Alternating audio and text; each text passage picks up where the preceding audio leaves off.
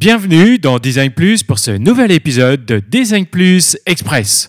Cette série qui dure tout l'été 2023 avec euh, des nouveaux invités et 10 nouvelles questions. Dans ce nouvel épisode, je reçois Aurore Diezma. Aurore est une jeune designer qui s'est récemment reconvertie dans l'UX design après plusieurs expériences professionnelles dans le domaine bancaire.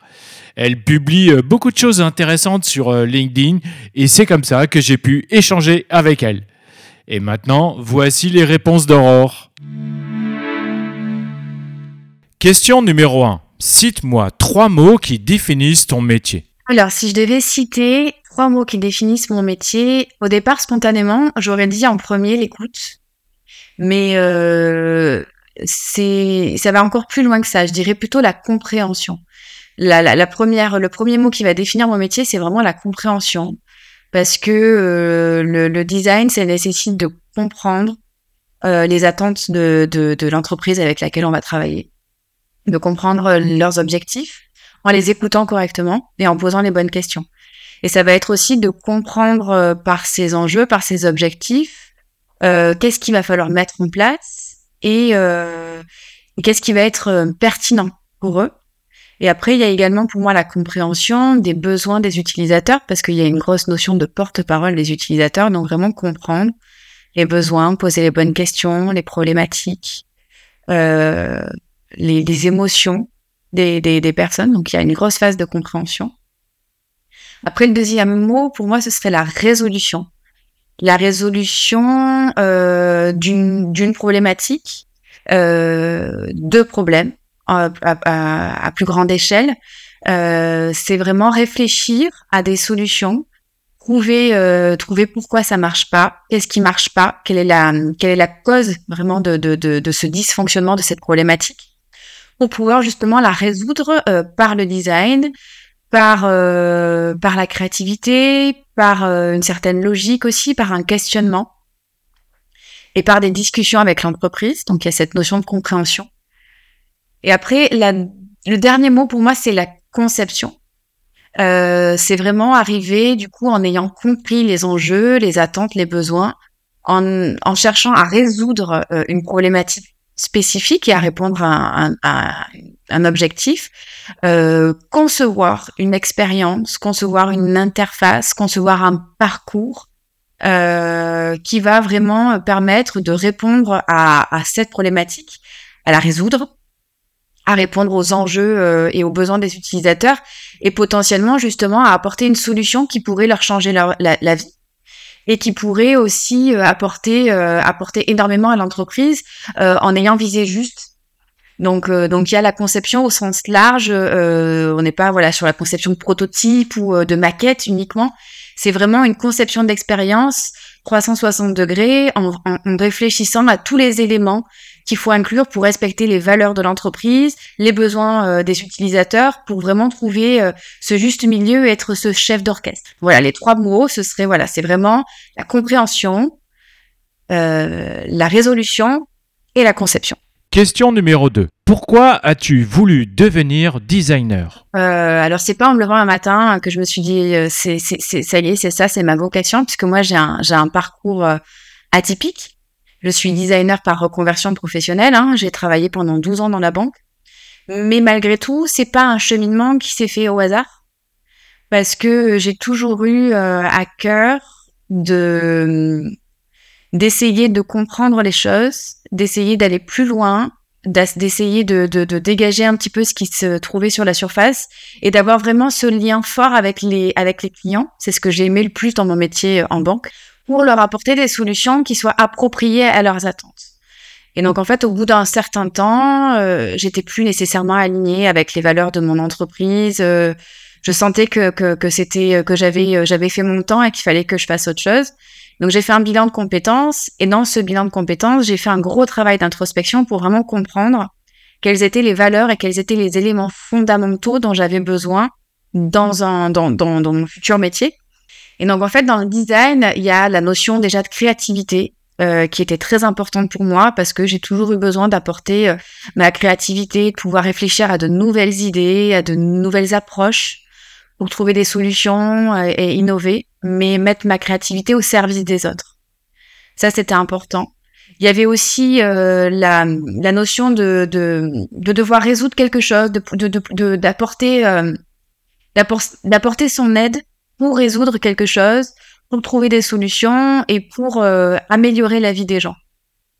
Et pour moi, en fait, vraiment, le métier du UX designer, c'est un métier qui a pour vocation d'améliorer la vie des gens en trouvant des solutions pour leur faciliter la vie. Donc ça répond à la valeur de créativité, ça répond à la valeur euh, à la valeur de, de, de problématique, de, de, de, réflexion, voilà, de, de, de voir un peu faire fonctionner son cerveau.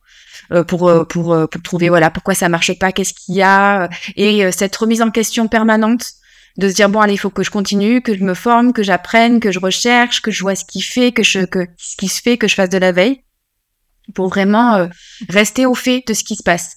Euh, voilà, pour moi aussi, le fait d'être designer, ça nécessite une culture euh, qui doit être mise à jour en permanence. Donc, c'est s'approprier des nouveaux outils, s'approprier des nouvelles méthodes, euh, des nouveaux modes de pensée. Et donc, ça, je trouve ça hyper challengeant. Euh, donc ça, c'était, c'était, c'était, c'était très important pour moi dans le choix du métier de designer. Donc la créativité, je l'ai dit. Euh, qu'est-ce qu'il y avait aussi dans le métier de designer? Euh, Après, c'est plutôt dans le métier d'entrepreneur, puisque moi, j'ai voulu me lancer à mon compte. Euh, c'est vraiment le fait d'avoir cette autonomie et cette indépendance, de pouvoir euh, travailler sur des projets qui ont du sens et qui euh, qui me parlent, qui qui où il y a une forte corrélation avec avec les valeurs ou que je puisse travailler avec des personnes ou des personnalités qui soient authentiques et qui me ressemblent. Et, et ça, dans le design, on a la capacité aussi potentiellement d'accompagner des, des, des, personnes, des, des gens qui ont des projets très forts et, et ça, je trouve ça absolument génial. Quoi de pouvoir créer ces synergies-là et d'aller rencontrer les gens, de voir comment ils font, d'observer euh, leurs pratiques, euh, leur, euh, leur manière de fonctionner, pour vraiment comprendre l'humain. Il y a aussi une grosse notion de compréhension de l'humain qui, qui, me, qui me passionne dans ce métier, sur la psychologie, sur le cerveau, et ça, ça, je trouve ça absolument génial. Donc c'est vrai que c'est un métier qui est très complet, qui, qui nécessite beaucoup de curiosité, et donc je pense que ça me correspond bien. Question numéro 3. Pourrais-tu décrire ton métier sur 24 heures et comment tu t'organises? C'est peut-être un schéma un peu particulier puisque aujourd'hui, euh, comme je me suis lancée il y a peu, je suis en train de rechercher mes premières missions. Donc au niveau, euh, au niveau du quotidien, euh, la première chose que je fais généralement, c'est que comme je fais de la création de contenu sur LinkedIn, je publie un post et je vais interagir et commenter certaines publications pendant à peu près une heure, j'allais dire, mais généralement c'est un peu plus long, donc c'est plutôt deux heures. Donc je passe à peu près deux heures de ma journée sur LinkedIn et après j'y suis quand même régulièrement dans la journée. Après, euh, généralement je fais, euh, je fais une forma, je peux faire une formation parce que j'ai encore des formations en cours sur euh, sur Figma, sur sur le design émotionnel. ça peut être voilà, il y a plein de types de formations que que j'ai en cours ou ça peut être de la lecture avec des livres. Donc il y a une partie formation que je fais parce que euh, généralement dans la matinée à peu près entre 10 10h et midi euh, c'est là que je suis euh, le, le, le, plus efficace pour pour écouter pour apprendre et pour ingurgiter des nouvelles informations.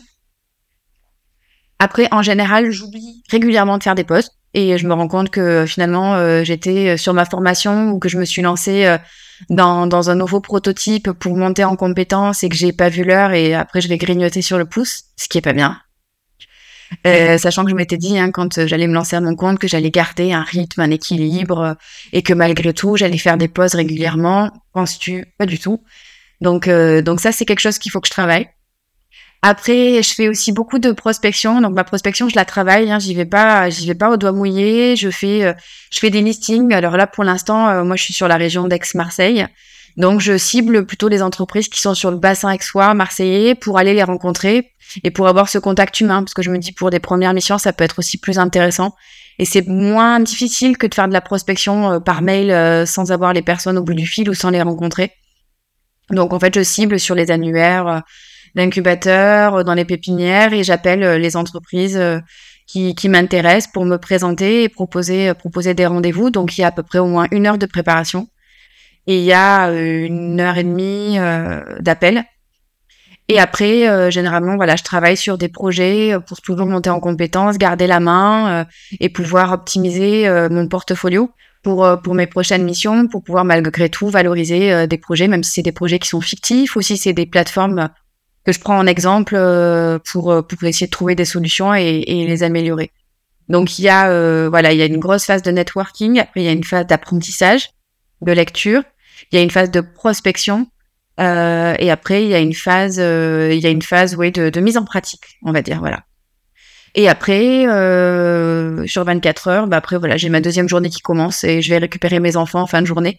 Et donc là, c'est assez sport. Mais il m'arrive aussi des fois, quand euh, j'ai pas été assez productive ou que, et c'est ce que j'aime dans la liberté d'être auto-entrepreneur, de pouvoir euh, bah, reprendre mon ordi et bosser potentiellement le soir pendant une heure ou pendant deux heures parce que malgré tout, euh, c'est un métier, mais j'ai pas non plus l'impression de bosser puisque j'adore ce que je fais et que j'apprends plein de choses. Donc, euh, donc c'est un plaisir, même si le soir je dois rallumer mon ordinateur pour, euh, pour continuer à bosser pendant une ou deux heures, je le fais volontiers. Question numéro 4. Quelle est ta plus grande réussite en tant que designer? J'ai pas j'ai pas beaucoup de recul puisque ça fait à peu près un an hein, que, que je me suis que je me suis lancée dans cette reconversion mais on va dire que mon premier projet pour moi ça a été une réussite pour plusieurs raisons. La première, c'est que euh, donc j'ai travaillé euh, avec six mois pendant pendant six mois avec une startup sur un projet, et donc j'ai pu travailler sur toutes les phases de conception en UX design, en allant de la prise de brief euh, à la recherche, en passant par la conception, puis les tests et l'itération. Et donc la, réussite, ça a été vraiment que je, j'ai trouvé que tout ce qu'il y avait dans la méthodologie, tout ce qu'il y avait dans les étapes à suivre du projet me, me plaisait que j'adorais ce que je faisais et que j'ai vu aucune contrainte où il n'y a pas un, un point plutôt qu'un autre où je me suis dit non en fait ça me correspond pas, ça me plaît pas et j'aurais potentiellement fait le mauvais choix. Donc euh, la, la, première réussite ça a été vraiment de trouver du sens et de me dire bon en fait ouais c'est bon c'est ça, je suis vraiment alignée avec ce que je fais, ça me plaît, ça me correspond et je pense que j'ai trouvé ma place. Ça ça a été le premier élément et le deuxième élément au niveau de la grande réussite ça a été vraiment de pouvoir me prouver et prouver à la startup avec laquelle je bossais que le fait de prendre en considération les besoins des utilisateurs, de les comprendre et de réfléchir à comment y répondre euh, pouvait complètement changer la donne. Parce qu'en fait, j'étais sur un projet à la base où c'était une startup qui voulait euh, créer un lead magnet pour euh, avoir une base de prospects en proposant un outil de benchmark et de veille. Euh, et finalement, il s'est avéré qu'il y avait une vraie problématique, qu'il y avait un vrai besoin utilisateur là-dessus. Euh, qui a permis de faire une plateforme assez poussée avec des données dont elles avaient besoin. Je dis elle parce que c'était dans la cosmétique. Et, euh, et finalement, euh, dans lead magnet, on est passé à un outil ultra complet qui devait être gratuit, qui finalement va être payant. Donc, se rendre compte que être le porte-parole de, de, de, de l'utilisateur, c'est bien parce que ça permet vraiment d'apporter une dimension complètement différente. Euh, et la grande réussite aussi, c'était qu'on a beaucoup travaillé sur l'identité avec la, avec la porte-parole, enfin la porteuse de projet, sur son identité, sur les valeurs qu'elle voulait véhiculer dans son, dans son outil. Et c'est des mots, des verbatims qui sont ressortis dans les tests. Donc ça a été d'être capable justement de bien comprendre, bah, cerner les besoins des utilisateurs et de bien comprendre l'identité, l'authenticité que, euh, que la startup voulait véhiculer dans l'outil, qui soit vraiment ressenti euh, très fortement par les utilisateurs. Donc ça, ça a été une grosse réussite de se rendre compte que voilà, effectivement, on peut, on peut apporter notre touche, on peut apporter quelque chose, et on peut euh, justement euh, accompagner, euh, accompagner les entreprises à, à, concevoir des, des produits qui, qui, fonctionnent et qui trouvent vraiment un, un vrai, un vrai besoin quoi. Et donc ça, j'ai adoré. Connais-tu Notion? Personnellement, c'est l'application que j'utilise toute la journée, tous les jours, pour gérer euh, le podcast, mais aussi pour une partie de ma vie privée. C'est à la fois euh, mon espace de travail personnel, mais aussi celui que je partage avec euh, les futurs interviewés pour préparer chaque épisode. Donc Notion, tu peux l'utiliser pour tous tes projets professionnels et personnels, en mode solo ou avec ton équipe. Et depuis quelques mois, Notion a intégré une IA, une intelligence artificielle. Tu peux lui poser directement euh, tes questions sur tes documents, tes tableaux, tes projets, et l'IA te répond. Il suffit juste de demander. L'IA t'aide à rédiger tes contenus. C'est terminé le syndrome de la page blanche. Laisse l'IA de Notion rédiger un premier jet pour toi. Bref, tu as un vrai rédacteur à tes côtés.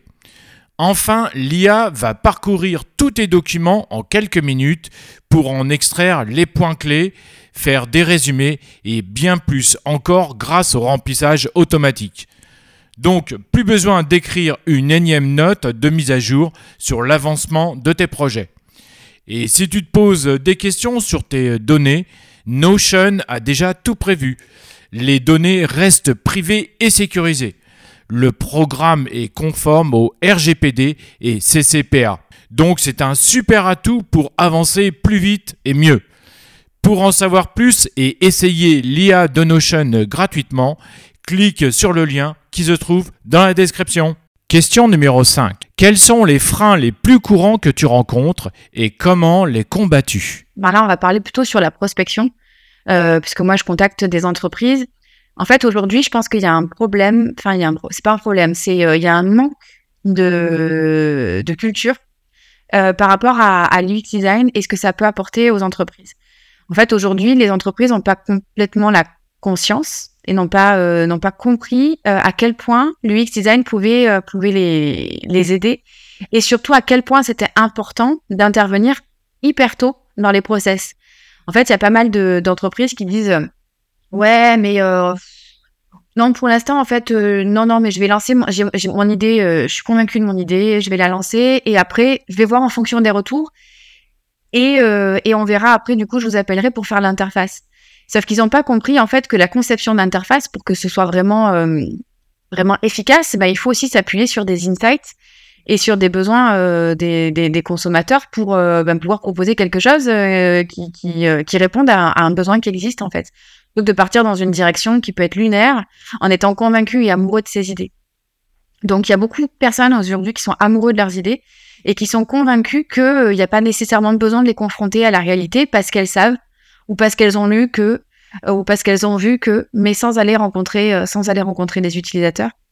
Donc ça, voilà, ça c'est une première chose. Et le frein, voilà, c'est de faire intervenir les UX designers trop tard dans la conception, où bah là, euh, finalement, en termes de coût et en termes d'énergie, ça va être beaucoup plus compliqué de devoir retravailler sur une interface et de devoir refaire travailler les développeurs sur quelque chose qui a déjà été mis en place en arrivant et en balayant en disant mais en fait non ça va pas du tout quoi. Parce qu'aujourd'hui au niveau des tests on se rend compte que ça et ça ça fonctionne pas. Donc, il faut potentiellement retravailler et repartir de zéro alors qu'ils ont déjà investi beaucoup d'énergie et beaucoup de moyens, pas nécessairement aux bons endroits. Donc, euh, donc aujourd'hui, comment je les combats? Ben, C'est vraiment en, essayant de comprendre euh, la source. Pourquoi c'est pas leur priorité? Parce que généralement, voilà, quand c'est pas la priorité, c'est qu'il y a pas, ils ont pas nécessairement compris pourquoi c'était important.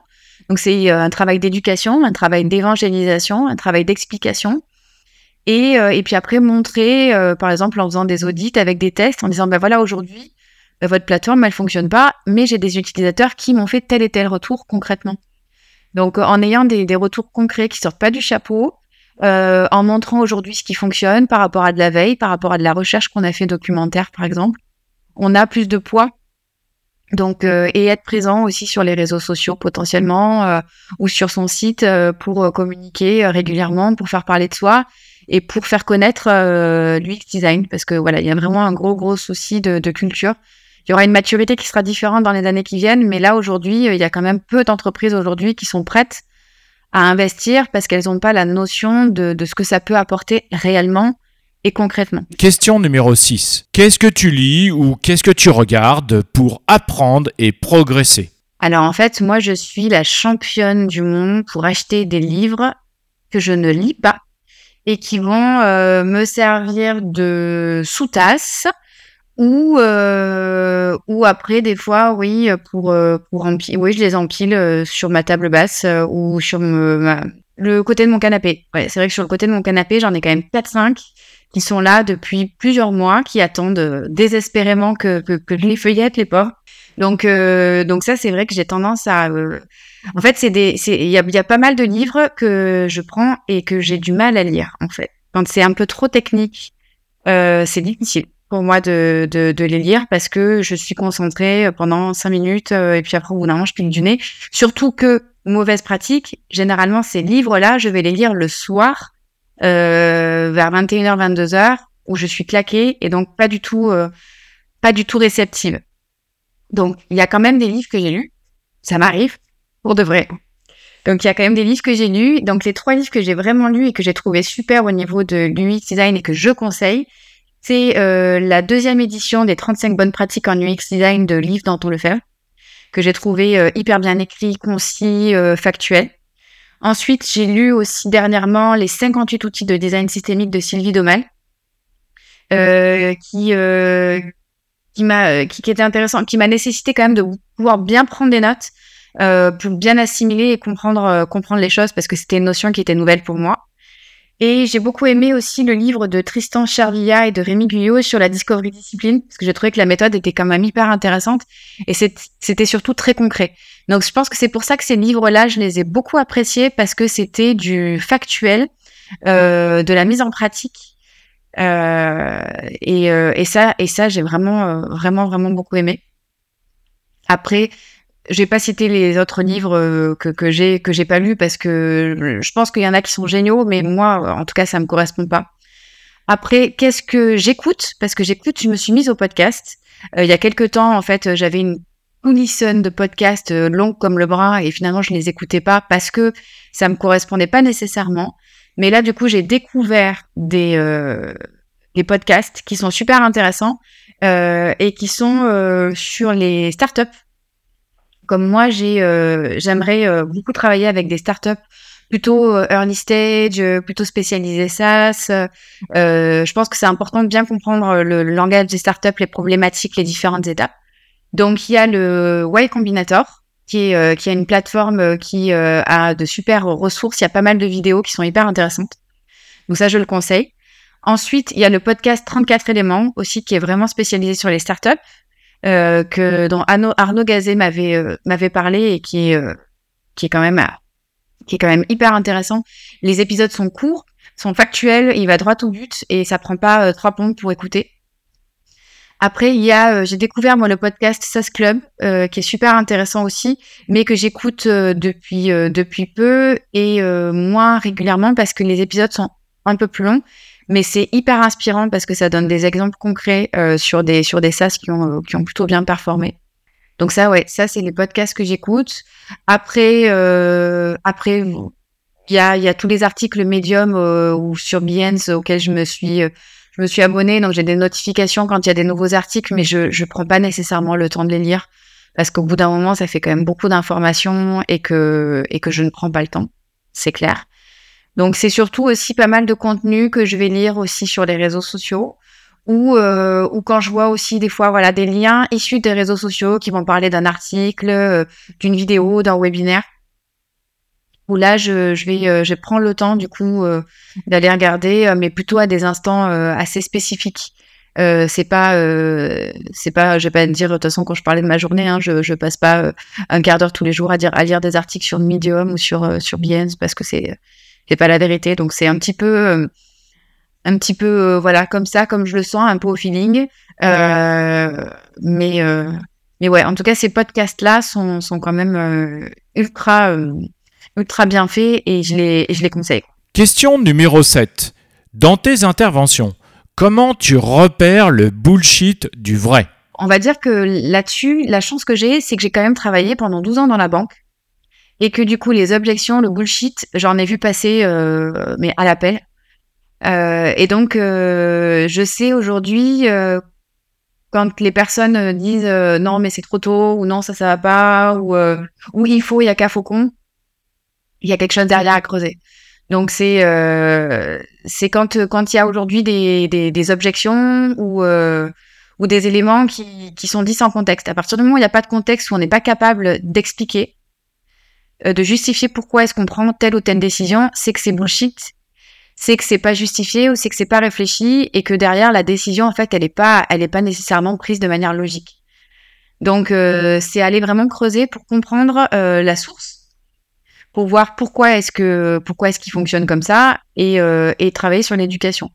Après aussi au niveau du bullshit, c'est assez difficile je trouve en tant que en tant que junior quand on arrive sur le marché donc après, la chance que j'ai, c'est ce que je, vais le redire, hein, mais c'est que j'ai quand même 12 ans d'expérience professionnelle.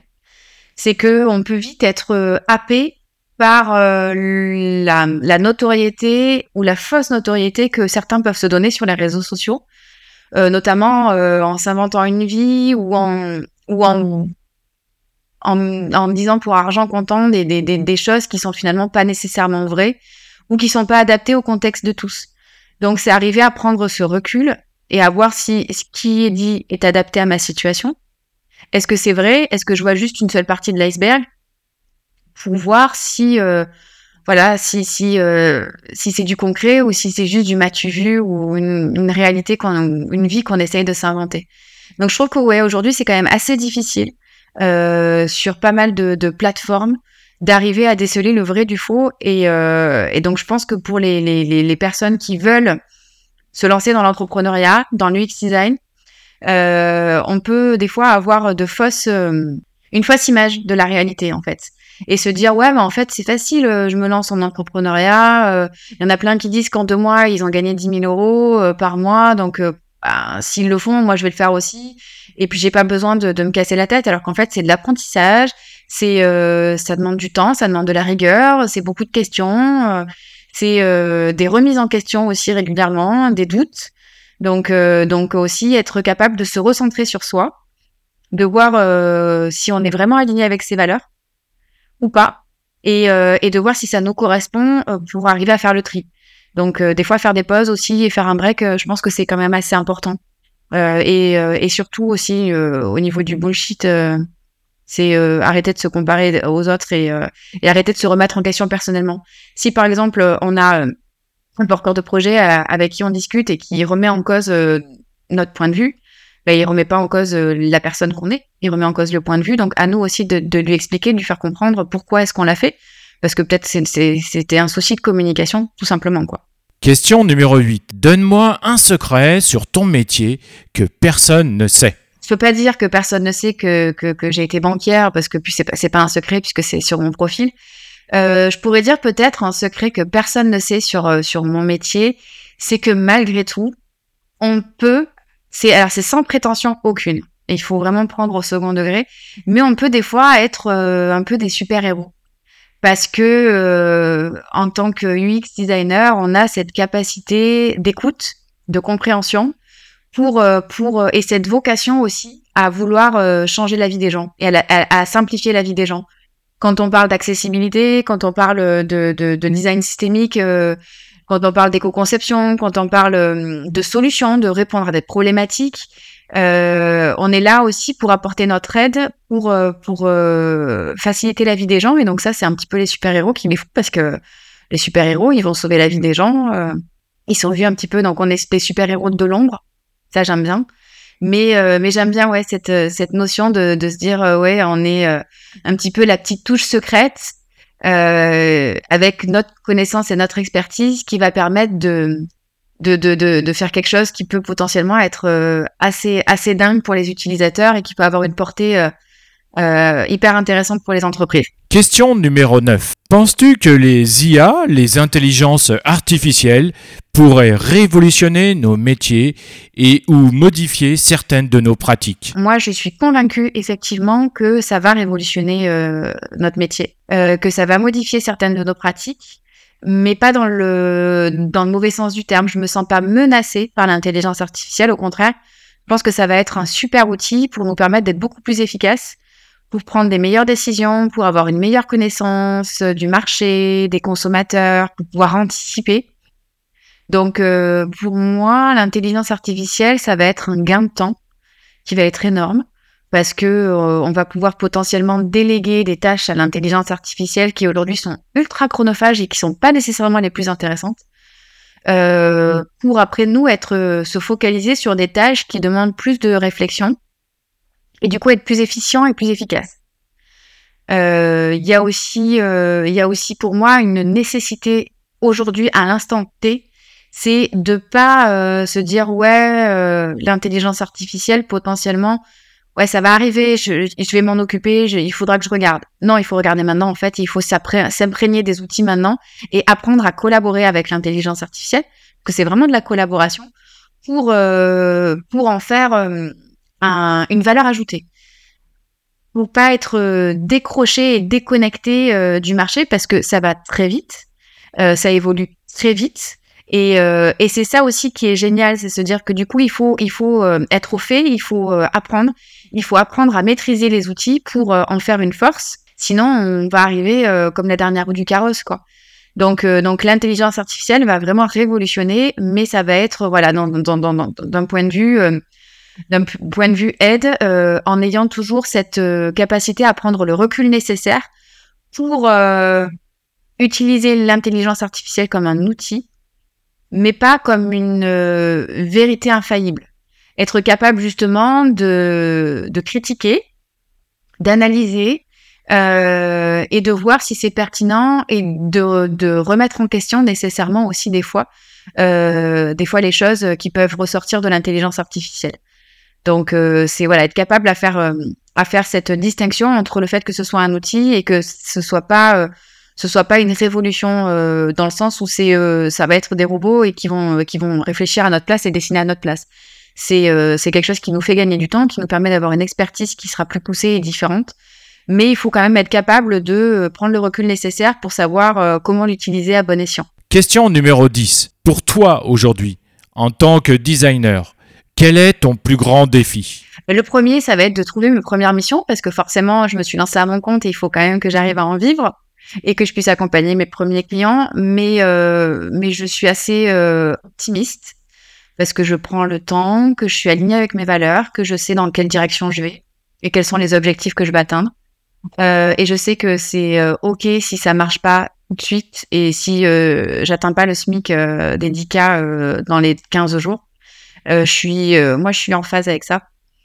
Et, et le plus grand défi en tant que designer, c'est vraiment là, à l'instant T, d'arriver à faire comprendre la valeur ajoutée que ça peut apporter aux entreprises et le gain de temps, d'énergie et d'argent que ça peut euh, leur apporter.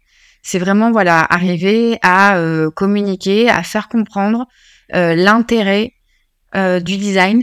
Aujourd'hui, le fait que c'est une collaboration, qu'on est vraiment un partenaire et qu'on n'est pas quelqu'un qui va arriver et qui va révolutionner les choses on est euh, porte-parole des utilisateurs, mais on est aussi là pour euh, comprendre les enjeux et les contraintes des entreprises avec lesquelles on va bosser. Donc, euh, donc ça, c'est un gros, gros défi.